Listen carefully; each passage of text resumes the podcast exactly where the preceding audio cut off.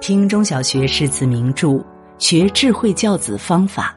这里是中学生听书。今天和大家分享的文章是：废掉一个孩子，就让他待在家里，一天到晚待在家里。天不怕地不怕，就怕孩子过暑假。七月已至，孩子们期待已久的暑假生活已经到来，很多父母又该头疼了。经常有家长抱怨，一到暑假，孩子的心就野了，没有在校学习的紧张氛围不说，身边吃的、喝的、玩的，分分钟让孩子分神，根本没法专注学习。好的教育绝不是把孩子关在狭小的房间里死读书，而应让孩子从课本中走出去，见见这世界的宽广，体验人间百态。经常宅在家和时常在外边撒欢玩乐的孩子，从长远来看有什么不同？美国医学博士斯图尔特·布朗用了四十二年时间，跟踪采访了六千人，结果发现，小时候一天到晚待在家里的孩子，长大后更难适应新的环境；而那些经常在户外畅玩的孩子，长大后无论社交能力、抗压能力。还是解决问题的能力都比较强。看完这篇文章，你就会知道，废掉一个孩子，就让他待在家里，一天到晚待在家里。长期宅在家的孩子，容易出现心理问题。儿子变得不爱上学了，一天到晚玩手机，不顺着他就乱发脾气，玩具都扔一地。上周聚会。闺蜜无助的告诉我，她在教育上的困境。她的儿子即将面临幼儿园毕业，很快就要升入小学了。为了不让孩子输在起跑线上，家里人给他报了一个幼小衔接班，安排他每天放学回到家就写作业。他在学习上有了不错的表现，时常受到表扬，但老师却反映他的状态越来越不好。他也明显察觉。儿子那段时间变得沉默寡言，整日无精打采。他原以为儿子只是学习累了点儿，就没当回事，却没想儿子这段时间突然厌学了，放学回到家也不写作业，整天就是捧着手机玩游戏。家里人说一下他就大发脾气，他很担心，却不知道要怎么做，只能小心翼翼的哄着他。我建议他多和孩子进行平等性的沟通，最重要的是多带孩子出去走走，在户外的环境中释放心情。心理学家李玫瑾就说过：“不要让孩子一天到晚待家里学习，不然他的大脑高度兴奋，小脑得不到刺激，脑部神经没有兴奋透，就容易出现心理问题。孩子的调节功能不如成年人优秀。”长期处于单调的环境中学习，脑力和视力不仅容易极度疲劳，还容易因为过度消耗自控力产生崩溃感。青少年体能发展研究报告数据显示，不爱户外活动的低龄段儿童，柔韧性不合格占百分之六十五，百分之五十五以上的儿童心肺功能较差。父母担忧孩子跟不上学习的心情可以理解。但在学习的方式上可以做些改变，比如带孩子去一些博物馆、艺术馆、天文馆、植物园、水族馆、科技馆等地走一走，就是一个不错的选择。我的同事从孩子五岁起就每周末带他泡在各种馆里，从博物馆到科技馆，他几乎都去了个遍。一段时间后，他发现孩子对那些历史文物、名人格外感兴趣，每次都饶有兴致的聆听。回到家还会上网大量翻阅书籍，查找资料。以前孩子对老师讲的物理和化学原理不甚理解，但去管理的次数多了，他对那些原理的理解更加深入，做题的思路一下子就打开了。现在孩子上了中学，对学习的兴趣更浓了，根本不用家长催促监督。其实，博物馆等展览馆都是有磁场的，孩子置身其中，就会自然而然的获取新的知识经验，迸发出强烈的学习欲望。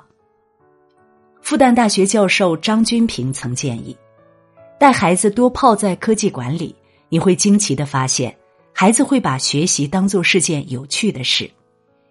而只有真正对学习感兴趣的孩子，才会主动去汲取知识、去思考、去探索，在学习的路上充满动力。孩子多出门运动，未来内心更强大。在希腊体育圣地奥林匹克山上，刻着这样两句流传千古的话：“你想得到健康吗？就去跑步吧；你想得到聪明吗？就去跑步吧。”在太多父母的印象中，爱运动的孩子学习成绩一般都不会很好，他们往往是凭借足够高的体育分。勉勉强强考个体校。事实上，运动会促进人体肾上腺素、血清素和多巴胺的分泌，使孩子专注力更强，学得快，记得牢。临床心理学家约翰·雷迪在《体育改变大脑》一书中提出，运动后人们的词汇学习速度比运动前提高了百分之二十。清华大学行健书院的曹月明就是运动的直接受益者。一九九三年出生的曹月明从小体弱多病，比起优异的成绩，父母更希望他身体健康，所以曹月明从小学期间，父亲就时常和他一起跑步、打拳，鼓励他锻炼身体。在父母的引导下，曹月明逐渐爱上了运动。经常参加各种运动竞赛，连续几年都获得了北京海淀区五星阳光体育证书。上初中后，他对运动的兴趣更浓了，学习之余就是运动，为此还戒掉了游戏。校运动会上，他还凭借在中长跑、羽毛球、跳绳、游泳等各项运动中的优异表现，屡次获得金牌。运动让他时刻保持精力充沛，同时也帮助他更专注、自觉的学习。从小到大，他的成绩一直都很好，中考还以五百六十七分的成绩考入清华附中本部。高中三年，他读过的课外书、做过的练习题本叠起来，足足有小山那么高。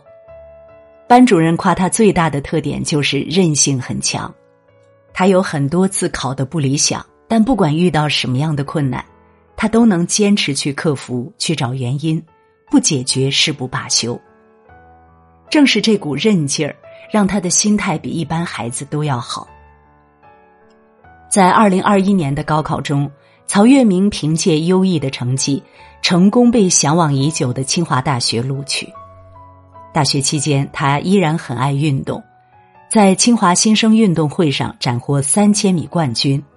并打破尘封十四年的运动会纪录，顺利加入清华长跑队。从曹月明身上，我们可以看到，成就孩子的从来不只是书本知识，还有健康的体魄。平日里，孩子大多学业繁忙，趁着暑假，父母们不妨每天抽出一个小时，到楼下的小广场、附近的公园，哪怕是家里较宽敞的客厅，陪孩子适当的运动。不大的场地里，短短的一小时，孩子们在运动中所体验的高潮与低谷、顺境与挫折，其实就是浓缩的人生。人生处处是风景，生活处处是教育。幼儿教育家蒙台梭利曾说：“来自智力的东西，没有一件不是来自感官。”根据脑神经元工作的原理。每一次新的体验都会让脑神经元变得更加强大，也就是说，丰富的户外生活能为孩子提供良性丰富的感官刺激，这对成长非常有用。多年前，有对父子火上了热搜。十一岁的亮亮是一名小学生，父亲洪书静认为，人的眼界就是他的世界，便在一个暑假做了一个大胆的决定。让儿子带着自己旅行，钱包交给儿子，一路上的路途计划、吃住全部交由儿子决定，自己则负责骑一辆国产叛逆者二五零摩托，带他完成旅行。父子两人从福建出发，一路向北，途经江西、安徽、江苏、山东、河北，最后抵达北京。之后，再沿着国道、省道、县道一路向南回到福建。一路上，父亲都在努力教会亮亮，在艰难的生活中挺直腰板在平淡的日子里看到美好与诗意，在突如其来的状况里冷静而自持。这段旅程历时四十四天，祖国的大好河山让亮亮开阔了眼界，也锻炼了他强大的自主能力。每天晚上，亮亮都要根据地图计划第二天的旅行目的地，同时也要坚持写作业、整理自己的行李、录视频日记。旅行让亮亮得到了成长，旅行也让他坚定了成长的欲望。才十一岁的他。已经在旅行中养成了每天做计划、自主学习的习惯。著名教育家陶行知说：“要解放孩子的头脑、双手、脚、空间、时间，使他们充分得到自由的生活，从自由的生活中得到真正的教育。人生处处是风景，生活处处是教育。暑假不能只是单纯的待在家学习。”而应浸透在生活的每个细节里。如果家里有条件，趁着暑假，尽可能带孩子来一次远途旅行吧。陶行知先生曾说：“如果以宇宙为学校，则我们不必在教室中求知识，四处都可以找知识，四处都有相当的材料。暑假就是将孩子们从密集的学业中抽离出来，开阔视野，提升自我认知。”锻炼自己综合能力的最佳时期。点个再看，愿每个孩子都能在父母的指引和陪伴下，从书本走向户外，走向更远的世界。如果你喜欢今天的文章，别忘了在文末点一个再看，也欢迎您留言并转发。中学生听书的朋友们，明天同一时间我们不见不散。